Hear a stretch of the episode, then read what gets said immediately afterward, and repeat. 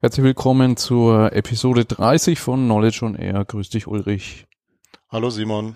Jetzt ist es ja schon wieder so ein bisschen länger her, äh, dass wir die letzte Episode aufgenommen haben. Wollen wir uns da entschuldigen dafür? Ja, einerseits schon, auf der anderen Seite, es sind eben die Umstände, die das uns aufzwingen. Wir können es leider nur begrenzt oder eigentlich so gut wie gar nicht beeinflussen. Insofern tut es uns natürlich leid, aber wir haben uns jetzt ja was überlegt, vom Setting her zu ändern, so dass wir da vielleicht doch in der Zukunft wieder in der Lage sind, öfters und regelmäßiger zu senden. Mal schauen, ob das dann klappt. Genau, also wir haben uns mal gedacht, nachdem das wir Artikel lesen, das war ja eigentlich immer so unser Konzept, ähm, einen Artikel aus der Presse sozusagen mal zu durchleuchten, wo natürlich auch viel Arbeit drin steckt, was jetzt in letzter Zeit nicht geklappt hat, dass wir einfach mal sagen, so was ist denn passiert, was sind so von jedem von uns vielleicht zwei Dinge, die in letzter Zeit passiert sind und einfach über die sprechen und auch gegen Ende dann nochmal zwei so Tipps, Picks und Hinweise geben und das dann auch versuchen, irgendwie, wir haben es uns öfter mal vorgenommen, auf die halbe Stunde zu bringen. Mal schauen, ob das heute klappt. Ja. Letzte Episode äh, ging es ja um den DFB. Da warst du auch mittlerweile. Erzähl mal.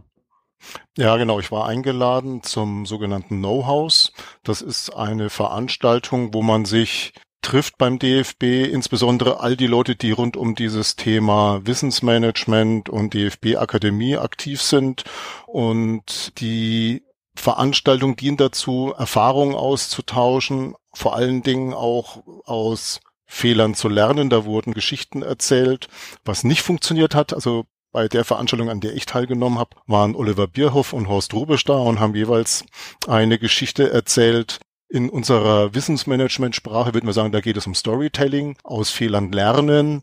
Was ich toll fand dabei war, dass es dokumentiert, dass der DFB verstanden hat, was bei Wissensmanagement wirklich im Zentrum steht, nämlich der Mensch. Ne, man trifft sich physisch und das Ganze hat eineinhalb Stunden gedauert und diese Geschichten sind sehr, sehr gut erzählt worden von Oliver Bierhoff und auch Horst Rubesch, die beide einen sehr trockenen Humor haben.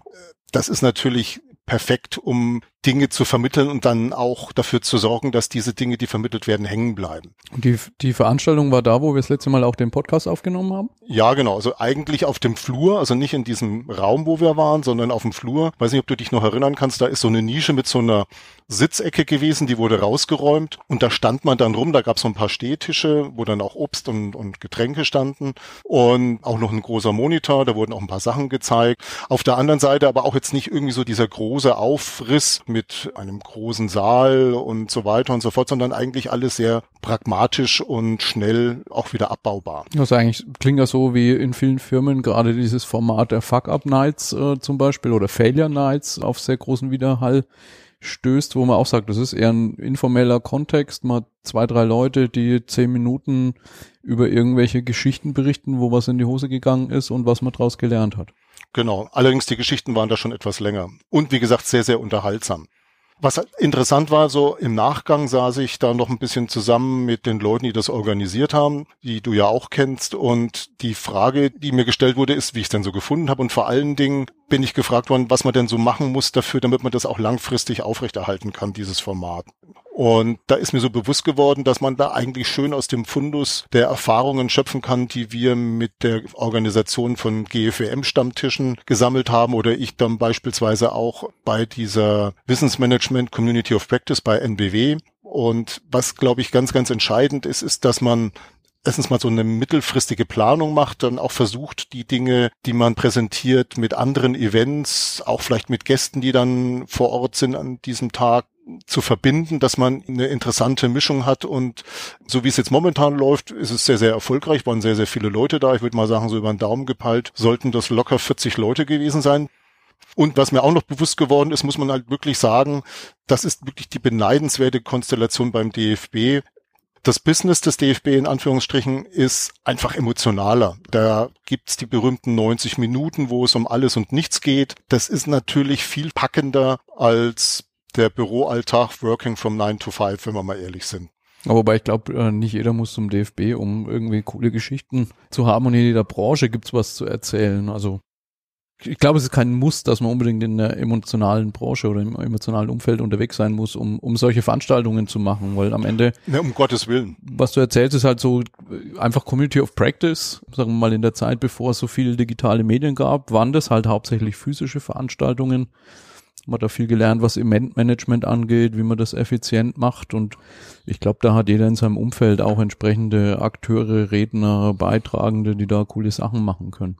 Nee, das meinte ich auch nicht. Also natürlich kann man das auch in anderen Kontexten machen, aber Fußball ist dann doch schon ziemlich nah am Entertainment. Ich glaube, das wäre zum Beispiel relativ vergleichbar mit dem Fernsehsender. Ja, und wenn wir schon bei Fernsehen sind, dann kann ich ja gleich den Livestream aufgreifen als eine spezielle Form des Fernsehens. Und zwar den Livestream, den du produziert hast im Rahmen des GFWM-Seminars, wo du ja auch nochmal was über die ISO 9001 erzählt hast. Lass uns daran teilhaben. Genau, es war ja die Mitgliederversammlung.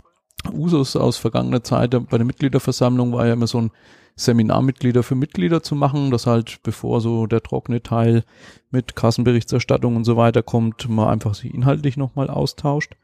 Und ich habe da gesprochen über das Thema Wissensmanagement und ISO 9001. Das ist so ein trendiges Thema aktuell, oder das heißt aktuell, ISO 9001 ist seit 2015 schon aktualisiert worden, aber viele Firmen fangen ja jetzt erst an, sich da nach neuer Norm zertifizieren zu lassen. Also gibt es erst jetzt die Praxiserfahrungen. Und wir haben quasi dieses Seminar auch live gestreamt, über YouTube live. Da gibt es eine Aufzeichnung und die Folien, wenn das interessiert. Und was ich da versucht habe, ist mal darzustellen, dass ein Haufen Leute bei der ISO 9001 so direkt auf dieses Kapitel 716, Wissen der Organisation heißt es im Deutschen, springen, ähm, wo ja so sehr konkret beschrieben ist, welche vier Aktivitäten man mit dem Wissen rund um die Geschäftsprozesse tun sollte. Und ich habe versucht mal rauszuarbeiten, dass eigentlich das aus meiner Sicht zu kurz gesprungen ist und die ganze ISO 9001 für mich eigentlich ein sehr guter Wissensmanagement-Standard ist, weil sie im Prinzip so evidenzbasiertes Management fordert.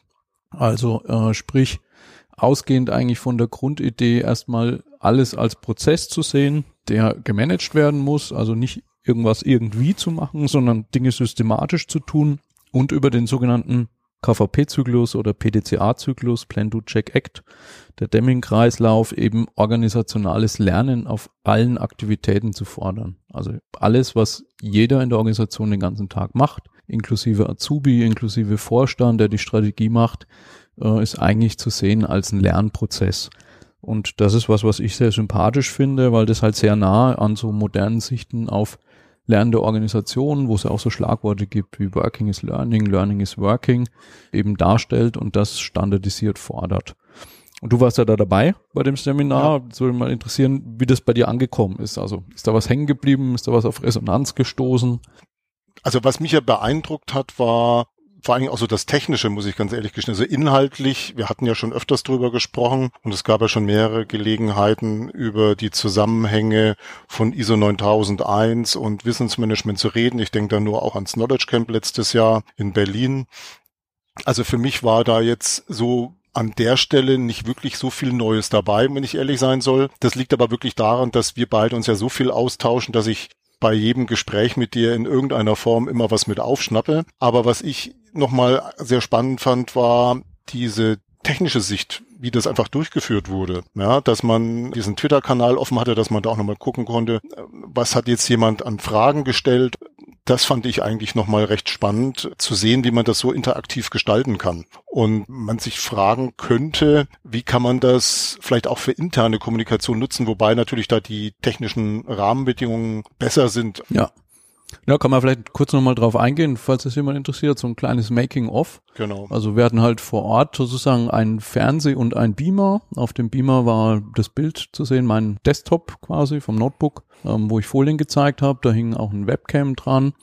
Und was ich auf dem Rechner gemacht habe, war einfach mit ähm, einer Software, die heißt Open Broadcaster Studio, einen Livestream gemacht, wo ich in so einer Art äh, Side-by-Side, -Side, also Folien neben dem Videobild, ähm, einen Livestream produziert habe und den nach YouTube Live geschickt habe. Also da kann man, YouTube kennt ja jeder, da kann man sich Konservenvideos anschauen. YouTube Live ist sozusagen der Dienst, mit dem man auch live streamen kann. Die Leute können sich das Ganze mal im YouTube Player anschauen mit ein bisschen Zeitversatz, 20 Sekunden oder so, je nachdem, wie das Netzwerk ausgelastet ist. Und man bekommt in YouTube rechts daneben auch nochmal so einen Chat-Kanal. Das heißt, die Leute, die im Livestream zuschauen, können sozusagen zusätzlich auch noch chatten und Fragen stellen, so dass wir quasi im Seminar vor Ort auf Fragen remote auch eingehen konnten. Und parallel dazu haben wir einfach einen Hashtag GFM 17, glaube ich, war das, mhm. am Anfang des äh, Seminars bekannt gegeben, haben den Leuten gesagt, naja, wer Lust hat, der kann gerne äh, mit dem Hashtag auch sich einbringen, Fragen stellen. Und das hat man dann auf dem zweiten Fernseher, einfach so eine Art Twitter-Wall, die einfach alle Tweets mit dem Hashtag GFM17 angezeigt haben. Und so hatte man quasi die Situation, dass wir im Raum diskutieren konnten, aber eben auch die Leute remote mit einbinden konnten. Was natürlich immer gewisse Herausforderung ist, ne? wen hat man da äh, Im Blick sieht man das alles und das, was technisch dann am Ende nicht ganz so gut war. Ich hatte noch überlegt, ob wir quasi separat noch ein Raummikrofon machen, damit, wenn jetzt Fragen aus dem Raum kommen, die Leute im Stream das auch hören. Hat man dann doch nicht mehr gemacht. Hätte man aber wahrscheinlich gebraucht, weil, glaube ich, die Leute im Stream, äh, wenn jemand jetzt Fragen gestellt hat in Nürnberg, äh, das nicht so gut gehört haben. Ja, also wie gesagt, inhaltlich glaube ich, da ist zu dem Thema schon so viel gesagt worden von dir, von anderen. Ich kann das eigentlich nur, also gerade was du ja nochmal immer betonst, unterstützen, dass man das wirklich mal sich komplett anschauen sollte, das Regelwerk, dass es dann doch durchaus mehr Stellen gibt, auf die man da Bezug nehmen kann. Also demjenigen, der da noch mehr drüber wissen will, der kann sich das ja auch alles nochmal im Internet anschauen. Genau. Was man sich nicht mehr anschauen kann, sind zwei Veranstaltungen, auf denen du warst aber da berichtest du uns ja ein bisschen davon. Genau. Ich war einmal auf der WM 2017 Professionelles Wissensmanagement in Karlsruhe. Das ist ja eine Veranstaltung, die seit 2001 existiert. Die findet ja alle zwei Jahre statt. Und ich, ich habe, glaube ich, inzwischen die Mitgliedschaft in einem sehr elitären Kreis von höchstens zehn Leuten, die wirklich an allen diesen Veranstaltungen teilgenommen haben. Und ich muss ganz ehrlich gestehen, es ist momentan so für mich die Frage, wenn ich das vergleiche mit Veranstaltungen derselben Reihe in den Jahren zuvor, vor allen Dingen eher so vor zehn Jahren, vor acht Jahren, dann muss ich mich schon fragen, ob das noch in die richtige Richtung geht. Es ist halt doch sehr, sehr IT-lastig, was natürlich in Karlsruhe auch nachvollziehbar ist die Teilnehmerzahl verglichen mit den Hochzeiten so 2001, 2003, 2005 vor allen Dingen. Das war in Kaiserslautern damals. Das war die Veranstaltung, die mit Abstand die meisten Teilnehmer damals hatte, auch sehr, sehr viel internationale Teilnehmer. Da sind wir heute dann doch weiter davon entfernt. Normalerweise ist auch so, obwohl sie ja doch sehr wissenschaftslastig ist, diese Veranstaltungsreihe, muss ich sagen, hatte ich in der Vergangenheit auch immer wieder das eine oder andere Nugget mitnehmen können, was mir Inspiration für meine tägliche Arbeit in der Praxis gegeben hat. Und da muss ich sagen, habe ich dieses Mal so direkt nichts für mich mitnehmen können, wenn ich ehrlich sein soll. Und ich bin immer gespannt, wie es jetzt weitergeht. Es soll auf jeden Fall weitergehen. Das ist am Ende gesagt worden. Es ist allerdings noch nicht bekannt gegeben worden, wo es in zwei Jahren stattfindet. Aber dass es stattfinden soll, was ich sehr, sehr gut fand, war die Keynote vom Hans-Peter Schnurr, der sich mit der Thematik auseinandergesetzt hat, Mensch, Maschine. So ein paar schöne Statements, die habe ich mir notiert. Das eine war, dass früher Menschen durch die Technik unterstützt wurden und in der Zukunft müssen die Menschen eher die Maschinen unterstützen. Also dass es da so eine Umkehr gibt. Und was immer wieder zur Sprache gebracht wurde, war diese Dominanz von Algorithmen und dass man doch aufpassen muss, dass sich das nicht verselbstständigt und in eine völlig falsche Richtung geht. Es wurde von Hans-Peter Schnorr Bezug genommen auf die zwei berühmten Fotos von der Amtseinführung von Donald Trump und Barack Obama, wo man ja auf dem einen Foto wesentlich weniger Leute gesehen hat als auf dem anderen, wo aber die Regierung, die aktuelle, darauf beharrt, dass noch mehr Leute teilgenommen haben sollen, wo Hans-Peter Schnurr die Gefahr sieht, dass man, weil das dann so penetrant kommuniziert wird, dass vermeintlich intelligente Algorithmen dieses leerere Bild, also das Bild, wo weniger Leute drauf sind, mit dieser Formulierung viele Teilnehmer verlinken und dass in fünf Jahren solche Bilder als viele Teilnehmer gewertet werden,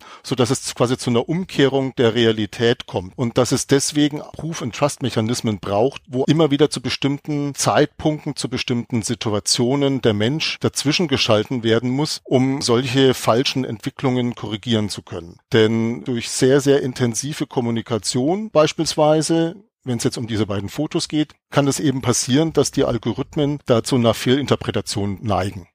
Ja, ich finde sogar, äh, Interpret man muss vorsichtig sein, mit welchen Worten man darüber spricht, weil Interpretation klingt schon wieder so so menschlich, mhm. ne, so, so wie Einschätzung. Ja. Gab ja dieses schöne Beispiel von dem Microsoft Chatbot, den die Community im Netz in, glaube ich, nicht mal einem Tag zum frauenfeindlichen Rassisten gemacht hat, einfach weil sie halt den Algorithmus ausgehebelt haben und in, in, in so eine Richtung trainiert haben. Mhm. Und da ist es immer schwierig, finde ich, wenn man von solchen Systemen von intelligent oder smart spricht, weil das sind die am Ende nicht, sondern das ist halt am Ende auch reine Technik, die hart verdrahtet ist und die man natürlich sehr leicht in irgendeine Richtung beeinflussen kann, wie du es jetzt zum Beispiel geschildert hast.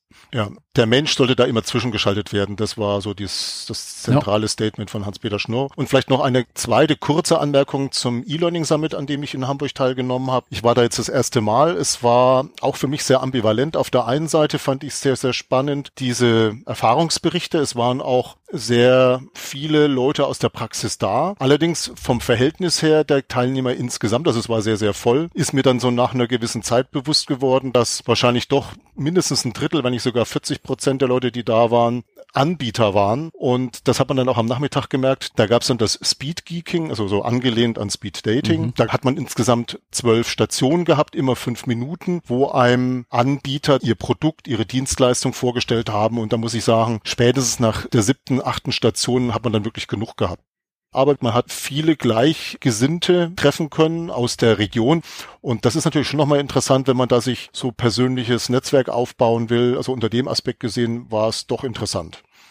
Und wo wir schon beim Thema E-Learning sind, ihr habt ja den Mukaton gestartet. Kannst du da vielleicht noch mal was Neues dazu erzählen, die neuesten Neuigkeiten? Ja, neueste Neuigkeiten, der ist ja noch ganz frisch, der ist am 8. Mai erst gestartet. Ähm, Veranstalter die Corporate Learning Community, das sind so acht, neun Leute, die sich informell auf die Fahnen geschrieben haben, auch das informelle Lernen in Organisationen voranzubringen als wichtigen Bestandteil. Kennt man vielleicht die 70-20-10-Regel. 10 Prozent der Dinge, die wir für die Arbeit brauchen, lernen wir in Kursen. Die anderen 20 Prozent von anderen Menschen, Social Learning und 70 Prozent einfach dadurch, dass wir harte Aufgaben übernehmen müssen und daraus lernen, so Learning on the Job könnte man sagen. Und die Idee von diesem Mukathon ist, über einen längeren Zeitraum, wie gesagt, 8. Mai ging's los, bis ähm, ja eigentlich in September reingeht der, in so drei Phasen mal drüber zu sprechen, wie denn das Corporate Learning in Organisationen im Jahr 2025 aussehen soll.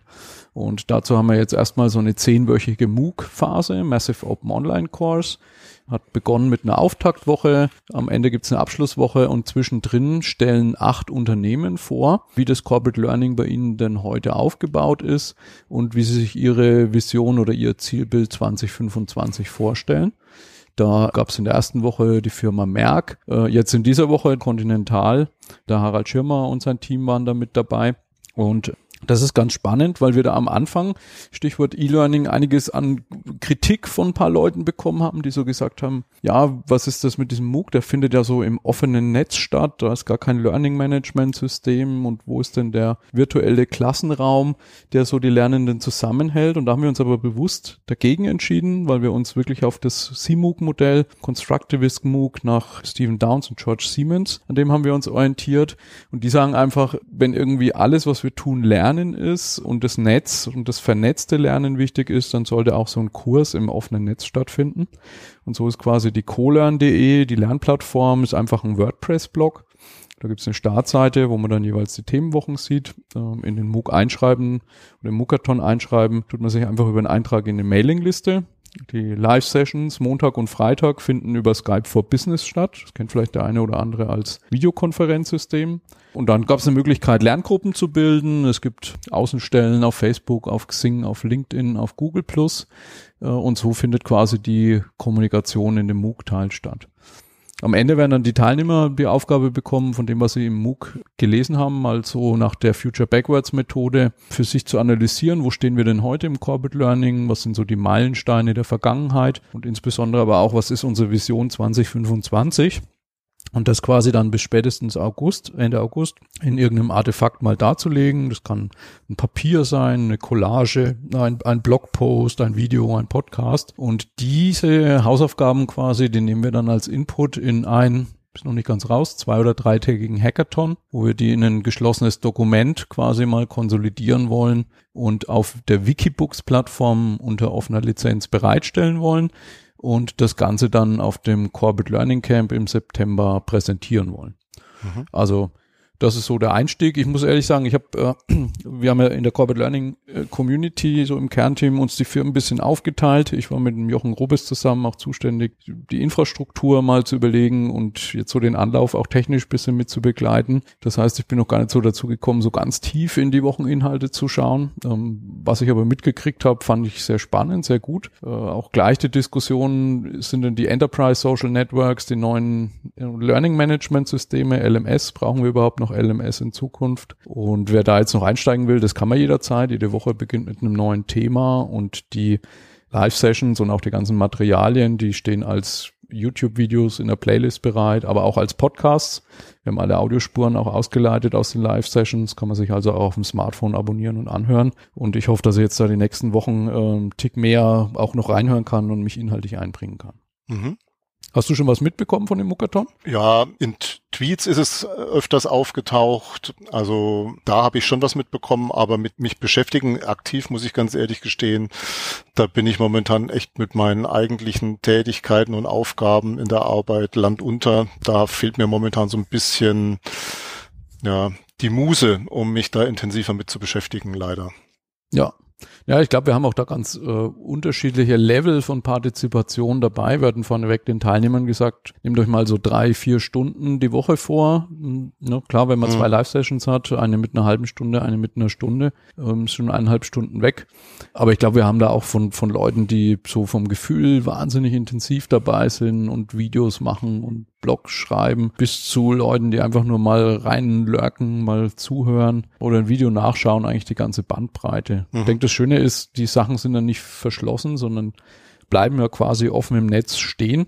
Mhm. Viele Sachen werden auch angestoßen, die wir jetzt so gar nicht vorhergesehen haben. Also eine Teilnehmerin hat zum Beispiel so eine Mindmeister Mindmap angelegt, wo sie die ganzen Tools, diese ganzen Learning Tools reinsammelt. Working Out Loud gibt's auch so einen offenen Working Out Loud Circle im Rahmen des Mukathons, aber auch viele andere Werkzeuge, ne, wo dann jetzt auf einmal so eine, so eine Übersicht neuer Lerntools entsteht, die eigentlich so gar nicht intendiert waren und die dann natürlich auch über die Mukathon-Zeit hinweg leben kann. Mhm. Und das ist vielleicht auch ein guter Anker. Du hast da als nächstes Thema auch was mitgebracht, was so ein spannendes Werkzeug, eine spannende Methode ist, die man im weitesten Sinne auch als Lernmethode bezeichnen könnte. Ja, ich habe, das ist allerdings schon Anfang des Jahres gewesen, eine Schulung gehabt zum Thema Lego Serious Play mit Kolleginnen und Kollegen aus der Firma und habe das jetzt nochmal so richtig intensiv vermittelt bekommen und will da einfach nochmal ganz kurz zusammenfassen, was ich für mich mitgenommen habe, was ich gelernt habe. Jetzt nicht in, in der eigentlichen Vorgehensweise, sondern übergeordnet was mir aufgefallen ist, sind findet so eine Entschleunigung statt durch diesen Spielflow. Und dann natürlich wie das bei Visualisierung im Grunde genommen sowieso schon immer ein Vorteil ist, dass man so eine nachhaltigere Erinnerung erzeugt. Dieses Mal sind es nicht nur Bilder, sondern dreidimensionale Objekte, die sich einprägen im Gehirn, was die Erinnerung fördert. Dann, was ich auch total gut fand, weil es so eine Übung ist, die ich auch mir jetzt schon überlegt habe, mal bei Wissensmanagement-Vorträgen einzubauen, nämlich diese berühmte Entenübung. Und zwar kriegt jeder sechs Bausteine und soll mit diesen Bausteinen eine Ente bauen. Und das Interessante ist, ich glaube, wir waren zwölf Leute. Es gab zwölf verschiedene Enten. Nein, es gab elf verschiedene Enten. Also elf. zwei haben tatsächlich die absolut identische gebaut. Aber das Interessante, was ich eben finde, ist, du hast eine relativ überschaubare Anzahl von Elementen und jeder weiß, wie eine Ente ausschaut. Also denkt man sich, naja, da gibt's vielleicht zwei, drei, maximal vier verschiedene Varianten. Und das war's dann. Nein, es ist eine wunderschöne Übung für eine Sache, die mir im Kontext von Wissensmanagement extrem wichtig ist, nämlich das Thema Interpretation. Ja, also wir haben alle dieselben Bausteine, wir haben alle die gleichen Informationen, kriegen die gleiche Aufgabenstellung, aber dann kommt die Kreativität dazu und sorgt dafür, dass bei zwölf verschiedenen Leuten elf verschiedene Enden rauskommen. Und das ist für mich auch ein sehr, sehr schönes Bild dafür, was Interpretation bedeutet und was es für Konsequenzen hat und dass man das immer wieder sich vergegenwärtigen muss. Das ist nämlich das, was mir immer so auffällt im Kontext von Know-how-Dokumentation. Die Leute glauben, ja, dann ist alles en Detail aufgeschrieben, dann liest's der andere und dann weiß er ganz genau, wie es geht und es funktioniert alles so wie vorher. Nein, es ist wahnsinnig viel Interpretation ich glaube, das ist das, was man mit dieser Übung relativ gut vermitteln kann. Interessant, wenn zwölf lernende Maschinen die Ente bauen, ob da dann immer die gleiche rauskommt. Zum Beispiel, genau. Und äh, was mir auch nochmal bewusst geworden ist, ich habe es ja auch schon in den Episoden in den letzten Jahren immer wieder mal erwähnt, Ich habe mal einen Beitrag geschrieben, wo ich so für mich definiert habe, was Managementinstrumente für das 21. Jahrhundert sind und was die auszeichnet. Was sie auszeichnet, ist dialogische Partizipation, also Menschen in einer ganz bestimmten Konstellation in einen Dialog bringen. Und da muss ich sagen, nach diesem Training, was ich jetzt durchgeführt habe, gehört Lego Serious Play auf jeden Fall auch in diesen Kanon der Managementinstrumente für das 21. Jahrhundert. Da können wir auch in die Show Notes packen. Da gibt's ja dieses ähm, Buch Building a Better Business Using the Lego Series Play Method, wo das sehr illustrativ beschrieben ist. Und der eine oder andere glaubt auch noch, dass das sozusagen irgendwie exklusiv durch Lego vertrieben wird. Das war auch mal so. Mittlerweile hat aber Lego das sogar Open Source gegeben. Ähm, da gibt's ein Dokument, das heißt Open Source Introduction to Lego Series Play, wo im Prinzip auch die Philosophie die Methode, die Einsatzszenarien erklärt sind und natürlich auch die Entenübung. Also die werden wir entsprechend einfach über die Show Notes dann verlinken. Genau. Ja, dann kommen wir so langsam auf die Zielgerade, ja? Genau, da wollte ich gerade einbiegen und dich fragen, ob du noch famous last words hast. Ja, Famous Last Words nicht. Ich habe äh, ein Pick sozusagen. Wie gesagt, wir geben den Leuten am Ende immer noch mal so einen kleinen Tipp mit. Ähm, ein Papier, ein Video, eine Serie, was auch immer. Und was ich mitgebracht habe, was mich in letzter Zeit total beschäftigt, wo ich viel drin blätter, ist ein Buch, das heißt 24 Work Hacks. Und der Untertitel ist, auf die wir gerne früher gekommen wären. Und dieses Buch ist ähm, von der Firma Zipgate. Das ist eine eine virtuelle Telefonanlagenfirma, 2003 gegründet, aktuell circa 120 Mitarbeiter. Und die haben sozusagen ihre Top 24 Methoden, wie sie sich in ihren wissensintensiven Tätigkeiten organisieren, in einem sehr schönen Buch beschrieben. Jede Methode immer auf einer Doppelseite, links ein großes Bild, rechte Seite ein Erklärtext, meistens nochmal ein kleineres Bild, eine Illustration, ein, ein Flowchart. Und da sind so Sachen dabei wie Stand-up-Meetings, ein Open Friday, wo jeder tun kann, was er will, sich Gruppen treffen, Communities treffen, Lerncommunities, Peer-Recruiting, Peer-Feedback und das ist, glaube ich, also A, sehr, sehr schön aufgemacht und B, dadurch, dass äh, Zipgate selber 120 Mitarbeiter groß ist, für auch Hauptabteilungen, Abteilungen in Firmen, die vielleicht eine ähnliche Größe haben, äh, ein sehr schönes Beispielbuch, um sich da einfach mal Tipps und Tricks rauszuholen und in, in ihrem Bereich Startup-artiger zu arbeiten. Mhm. Also das wäre mein Pick für die Woche. Hast du auch einen? Ja, das kam ja schon im Januar, den Tatortreiniger, und zwar Staffel 6, Episode 1. Der Titel lautet Sind Sie sicher? Der Protagonist, Schotti, muss in einer Unternehmensberatung was von einem weißen Teppich wegkratzen. Und dieser Unternehmensberater, der da in diesem Raum ist, der, wie man sich halt so einen Unternehmensberater vorstellt, weiß alles besser und im Laufe dieser Folge wird dieser rote Fleck auf dem Teppich dann eben auch immer größer. Also er wird nicht kleiner, er ist nicht weg, sondern er wird immer größer, weil diese ganzen Erfahrungen, die der Schotti sich über die Jahre hinweg erarbeitet hat und eigentlich weiß, wie es geht, um diesen Fleck wegzukriegen, die werden ignoriert und der Kern des Problems ist, dass nicht hinterfragt wird, warum es gemacht wird, sondern einfach so einfach grundsätzlich anders machen und die Erfahrung aus der Vergangenheit damit völlig ignorieren. Und das ist das, was kritisch ist. Ne? Man muss erstmal versuchen, verstehen zu lernen, warum macht er das so. Und dann kann man immer noch im Rahmen dessen Veränderungen vornehmen. Aber man soll natürlich das, was man erfolgreich gelernt hat in der Vergangenheit, jetzt nicht völlig über Bord werfen, sondern über hinterfragen, verstehen, lernen, die Zusammenhänge kapieren und dann überlegen, wo sind die Freiheitsgrade, wo ich wirklich mal sinnvollerweise was austeste und mal Dinge anders mache, als Dinge zu verschlimmbessern. Also ist die Wissensgesellschaft wahrscheinlich doch nicht disruptiv und revolutionär an allen Stellen, sondern manchmal auch konservativ und evolutionär. Genau. Sehr gut. Okay, dann kommen wir zum Ende. Wie gesagt, wir hatten ja das Format ein bisschen umgestellt. Wenn euch das so gefallen hat, würden wir uns über 5-Sterne-Bewertungen auf iTunes freuen. Gern auch Kommentare auf Twitter in der Facebook-Gruppe. Und dann würde ich sagen, schließen wir nach wie vor, wie wir es bisher immer gemacht haben, mit einem AD. Ade.